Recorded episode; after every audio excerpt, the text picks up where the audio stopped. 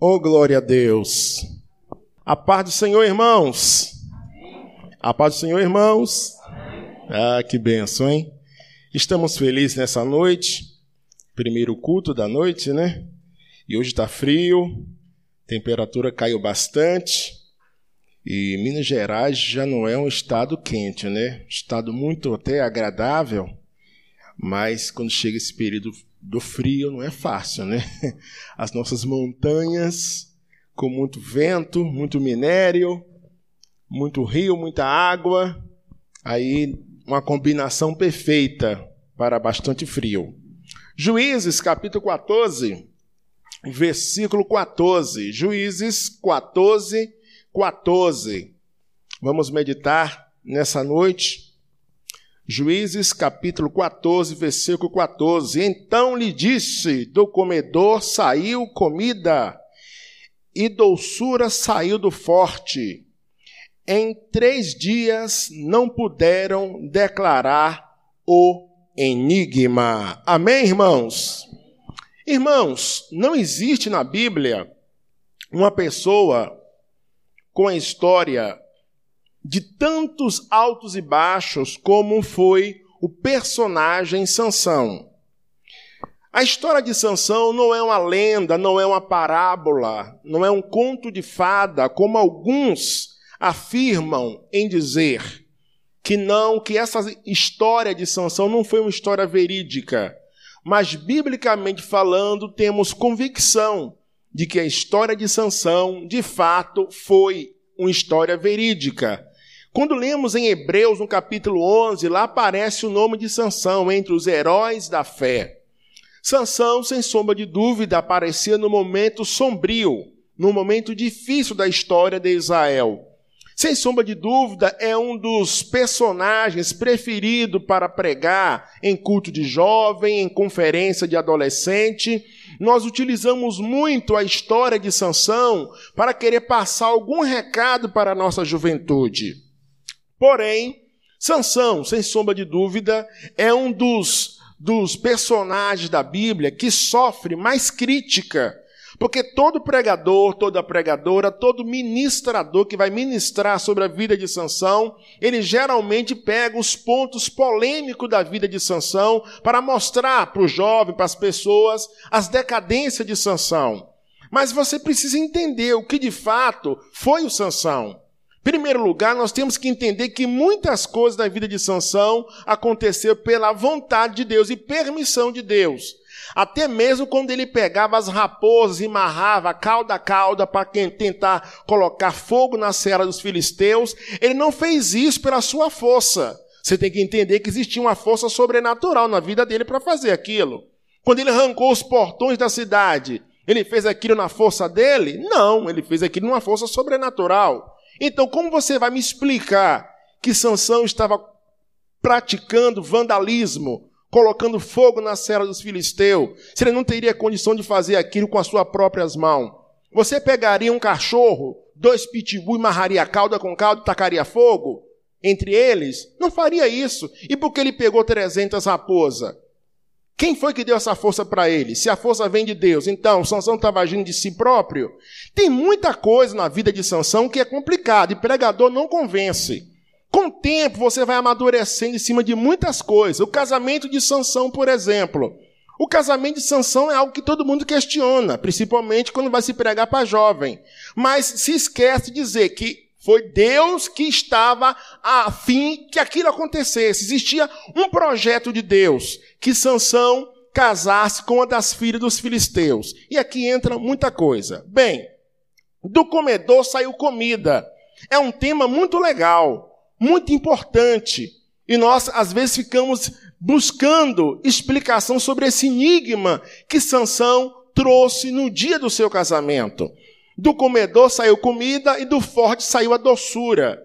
Sansão está falando de quê, afinal? Sansão está falando do leão em si ou ele está falando da sua própria experiência?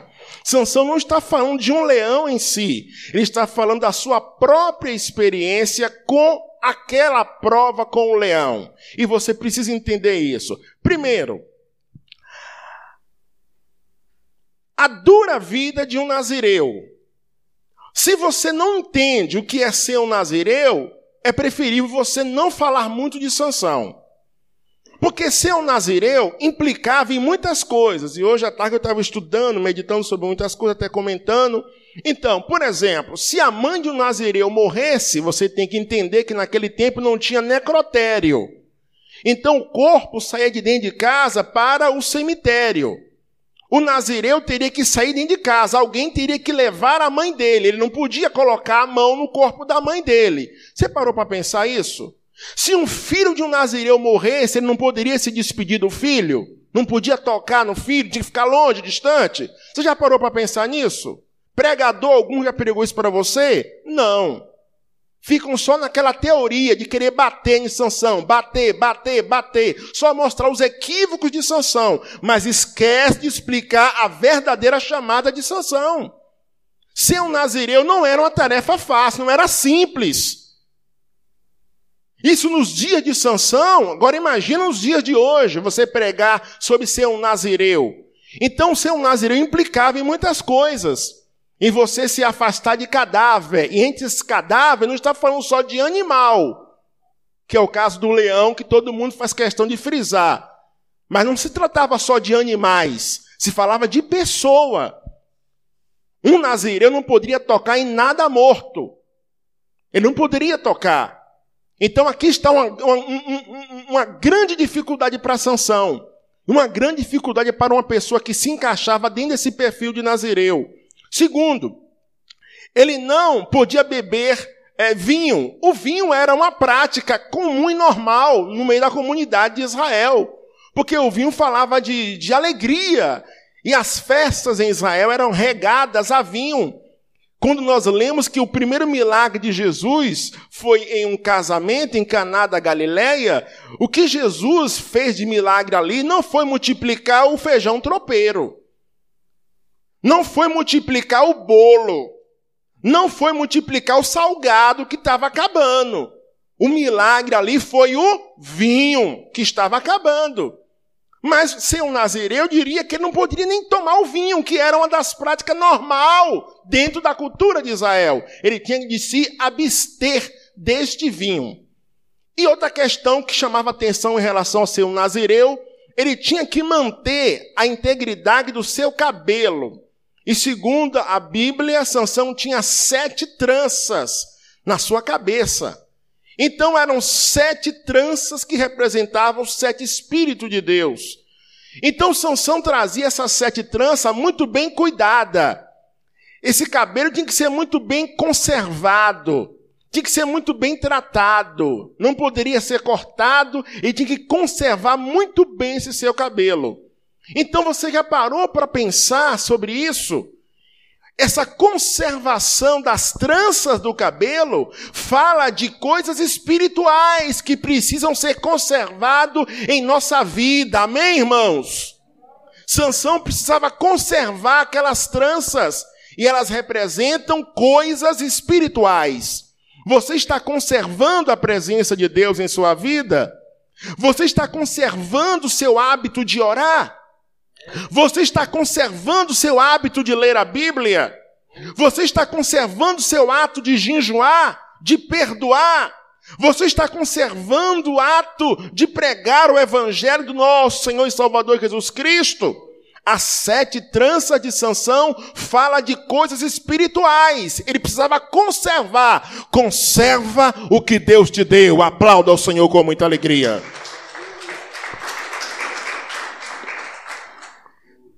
Saindo da zona de conforto. Tinha tantas moças para Sansão namorar entre as filhas de Israel. Na comunidade israelita, o que mais tinha era moças para Sansão namorar. Mas era da vontade de Deus, preste atenção. Era da vontade de Deus. Acabou. Não adianta pregador querer convencer. Então vai ter que rasgar a Bíblia. Deus estava nesse negócio. Por quê? Porque Deus queria que Sansão saísse da zona de conforto. Enquanto Sansão estava lá no território de Israel, Israel era uma nação subjugada. No momento que Sansão entra no ninho do inimigo, que Sansão começa a conviver no meio do inimigo, aqui começa a aparecer muitas coisas na vida de Sansão. Muitas coisas começam a acontecer. Então, se tem uma coisa, irmãos, que você não encontra no meio de inimigo, é felicidade. Ninguém é feliz perto de um inimigo. Ninguém é feliz perto de uma pessoa que não gosta de você. Deus permite Sansão ir para um lugar onde as pessoas não gostavam dele, não amavam ele, não tinha simpatia por ele.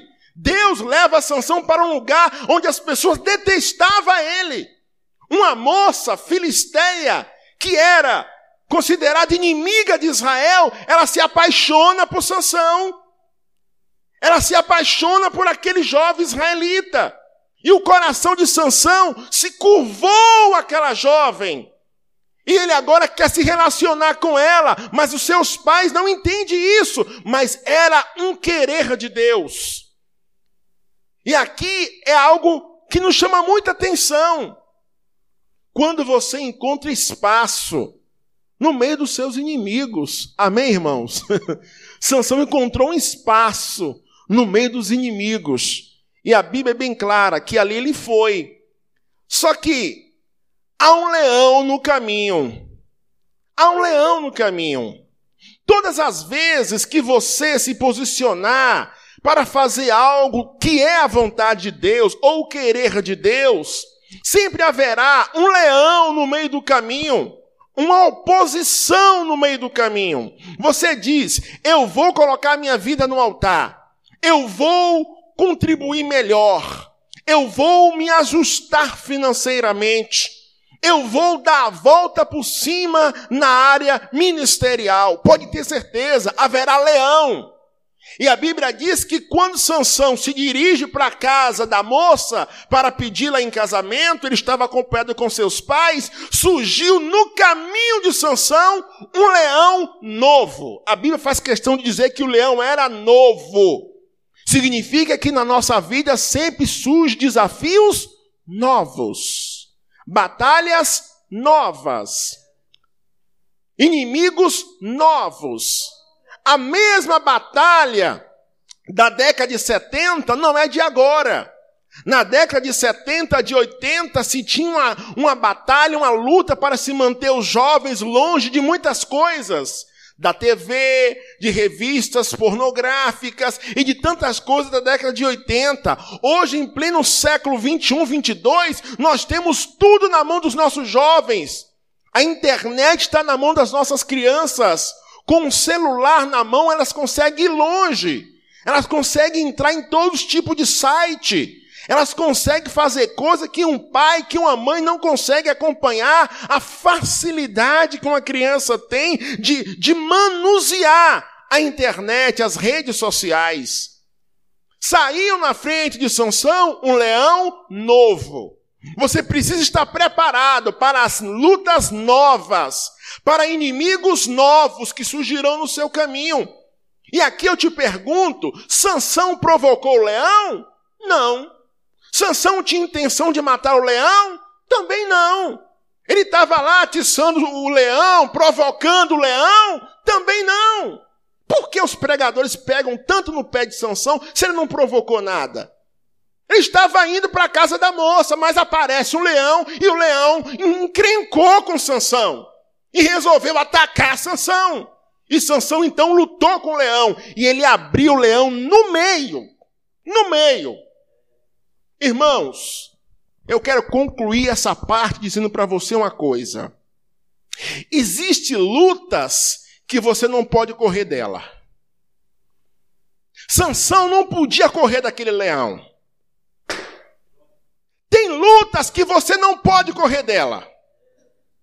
Tem batalha que você não pode correr dela. Tem batalha que você tem que enfrentar mesmo na autoridade do nome de Jesus. Sansão não correu do leão, ele enfrentou o leão, ele matou o leão. Você vai vencer essa luta em nome de Jesus. Não adianta ficar correndo. Pastor Gonzaga, eu vou mudar de endereço, eu vou mudar de bairro, eu vou sair de Belo Horizonte, eu vou para o Rio de Janeiro. Lá na, no Morro da Mangueira vai ter problema. Ah, não, eu vou lá para Camboriú. Lá em Camboriú vai ter problema. Irmãos, existe luta que não adianta você correr. Tem leão que você tem que enfrentar ele na autoridade do nome do Senhor. E a Bíblia diz que Sansão rasgou o leão e ele vai embora.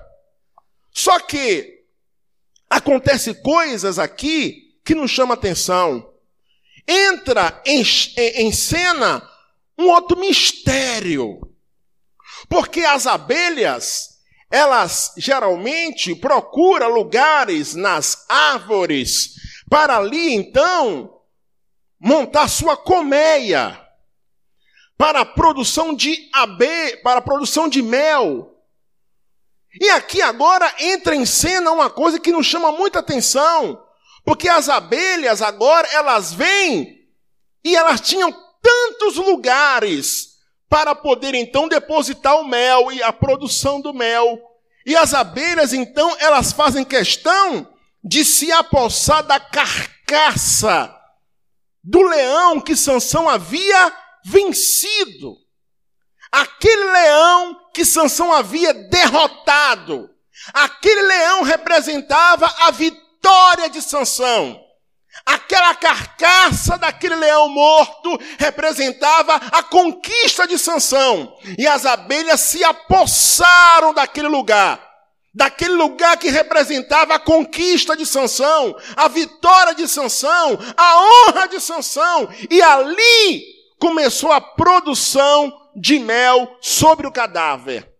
Sansão volta e passa naquele lugar e ele vê um chame de abelha, um movimento. E ele se aproxima do cadáver. Ele não entende o que está acontecendo, mas ele leva a mão no cadáver. Ele pega o mel. Ele prova do mel. Ele dá o mel para os seus pais. Eu estou te dizendo que na maioria das vezes nós enfrentamos situações que elas aparentemente ela nos deixa numa posição muito perigosa. Porque depois de grandes, grandes batalhas, depois de você rasgar leão, depois de você vencer desafios, geralmente o inimigo tenta te, te atrair com mel, com coisas doces, com elogios, com coisas que às vezes agrada o seu coração, que agrada o seu paladar. Satanás não propôs para Sansão algo amargo. Naquele momento apareceu algo doce. E Sansão, e Sansão foi atraído por algo doce, por algo que era mel. Ele não poderia tocar naquele cadáver, mas ele tocou naquele cadáver.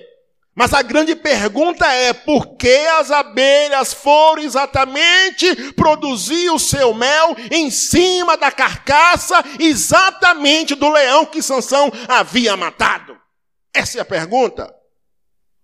Essa é a minha pergunta. E você nunca prestou atenção nisso? E você quer falar de Sansão? Ah, mas tocou, tocou, tocou, tocou. Por quê? Por que as abelhas foram para ali? Estude sobre as abelhas que você vai entender se há possibilidade de abelha pousar em cima de cadáveres. Não há essa possibilidade. Não há essa possibilidade. O que acontece aqui é coisa inexplicável. Por isso que é um dos textos que as pessoas não acreditam muito, porque vê que há muitas dificuldades de interpretação, de encaixe. Mas Sansão aparece lá nos heróis da fé. Eu quero te dizer no nome do Senhor Jesus. Do comedor saiu comida, do forte saiu a coisa doce. Eu quero te dizer no nome de Jesus. Aquilo que não te alimentava vai te alimentar. Aquilo que era forte, se tem uma coisa que não é doce, são pessoas grandes, né? O leão, no mundo animal é muito complicado você entender algumas coisas.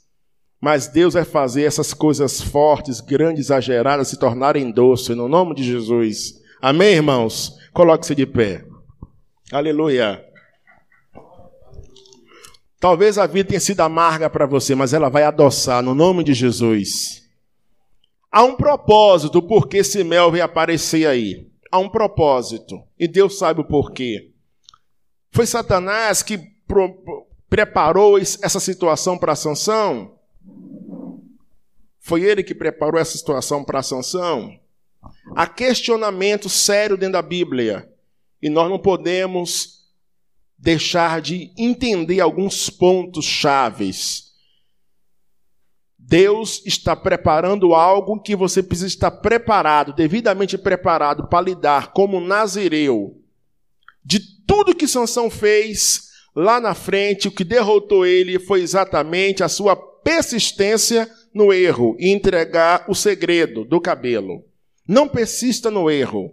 Ele falhou várias vezes, mas permaneceu no erro, não corrigiu o erro. Porque, acima de tudo, um nazireu significa aquele que tem que ser obediente à vontade de Deus.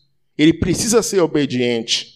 Se você errou, não persista no erro. Curva a sua cabeça. Soberano, oramos a Ti nessa noite. Move as águas em nosso meio. Nos dê graça, nos dê vitória Sustenta a tua igreja. Muda esse momento difícil. Nos dê graça, Senhor. Alegra os nossos corações. Nos dê vitória diante das adversidades da vida. Meu Pai, abençoa a tua igreja. Não sabemos o porquê, Senhor Deus, esse mel veio parar na frente do teu servo. O porquê essas abelhas vieram exatamente agora. Por que no caminho do teu servo? Meu Deus, o teu filho estava andando em paz e por que apareceu esse leão misteriosamente? Ele não provocou o leão, o leão vem para derrubá-lo, vem para destruí-lo. O teu servo, a tua serva aqui está, e esse leão está na frente dele. Pai, dá vitória para o teu servo vencer esse leão nessa noite. Dá vitória para tua filha vencer esse leão nessa noite no nome de Jesus. E Satanás está trazendo banquete doce, banquete de mel, para tentar iludir, para tentar confundir, contaminar a tua igreja. Nós repreendemos nessa noite o mel do Satanás e vamos ficar com a vontade de Deus para a nossa vida, em nome de Jesus. Aplauda ao Senhor com muita alegria.